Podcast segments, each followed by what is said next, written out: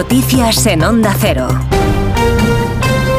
Buenos días. Noticia que acaba de confirmar Onda Cero. Ha detenido la Guardia Civil a Coldo García Izaguirre, asesor del exministro de Transportes y actual diputado del PSOE, José Luis Ábalos. La detención tendría que ver con el presunto cobro de comisiones ilegales por la adjudicación de contratos de la compra de mascarillas durante la pandemia. Arancha Martín. Ha sido una operación de la Guardia Civil a través de la Unidad Central Operativa junto con la Fiscalía Anticorrupción.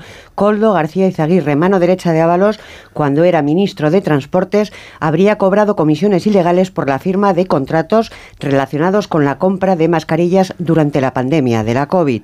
Sus cuentas bancarias, según los investigadores, habrían sufrido un importante aumento durante ese tiempo. Noticia también que se acaba de confirmar y conocer hace unos minutos. Pedro Sánchez está ya en Marruecos, acaba de aterrizar el avión del presidente del gobierno que le ha trasladado hasta Rabat y se confirma que le recibirá el rey Mohamed VI. El monarca, esta vez sí, se va a reunir con el presidente español a diferencia de lo que sucedió hace poco más de un año en la reunión de alto nivel cuando Mohamed VI estaba fuera del país. Los fiscales del Procés sitúan a Carles Puigdemont como líder absoluto de Tsunami. Es el informe de la mayoría que suscriben 11 fiscales frente a 4 y que ya ha recibido la teniente fiscal. Sostienen en ese informe que fue Puigdemont el patrocinador intelectual y ético. Eva Llamazares. Los indicios apuntan sí al patrocinio intelectual y ético de Puigdemont, dicen los fiscales, 11 frente a 4 en el informe que sostiene que el Supremo es competente para investigar Tsunami y en concreto un delito de terrorismo por parte del aforado expresidente. Aprecian ese delito porque la subversión del orden constitucional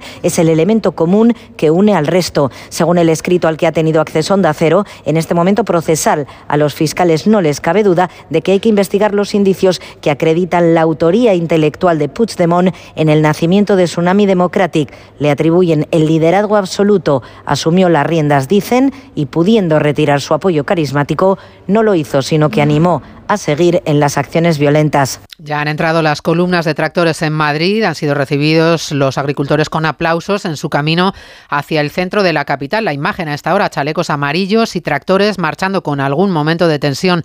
Unidad móvil con José Luis Pérez Vicens y Laura Lorenzo.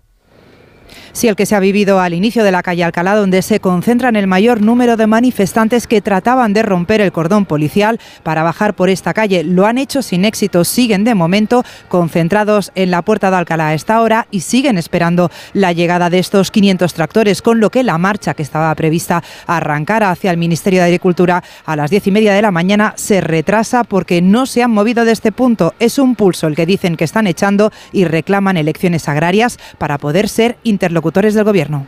España ha reducido sus residuos más del 32% en las últimas dos décadas, pero seguimos estando a años luz de Europa, 12 puntos por debajo de la media. Ignacio Rodríguez Burgos. Donde más se recicla en España es en los sectores químico, madera, textil y plásticos. España ha mejorado, pero aún le queda camino por recorrer, como indica Eva Benagues, autora del informe de la Fundación BBVA y del Instituto Valenciano de Investigación Económica. Y ahora estamos por debajo de otros países, como pueden ser Alemania, Francia o Italia. Es cierto que en la actualidad la cantidad de residuos urbanos generados supera la media tonelada por habitante, por lo que aún tenemos margen de mejora.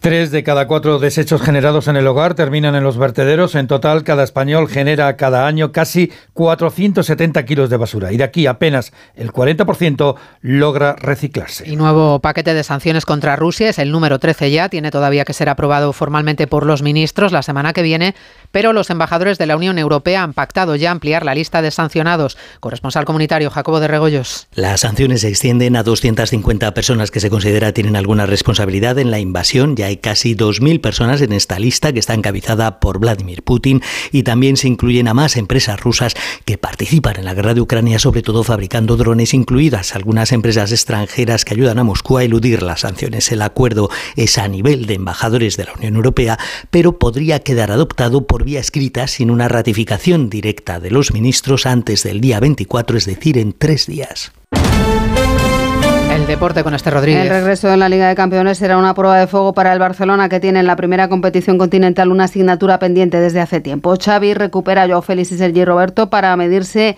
en estos octavos de final a un Nápoles en caída libre y con nuevo entrenador. El objetivo claro es pasar a cuartos de final, ¿no? en la eliminatoria. Eh, pero sí, la asignatura pendiente del, del club en este sentido es, es, la Champions en los últimos años. ¿no? Es un escenario magnífico para disfrutar y sobre todo la palabra para mí es competir.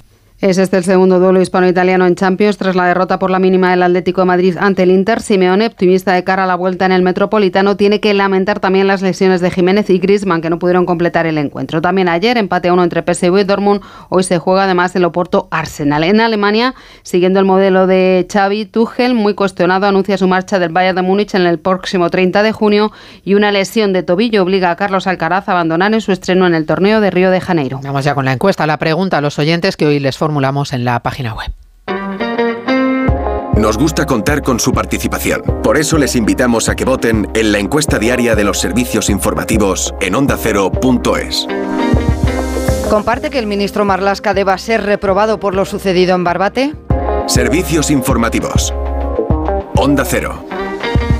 Recuerden que les esperamos en 55 minutos con el avance de Noticias Mediodía, como siempre, aquí en Onda Cero.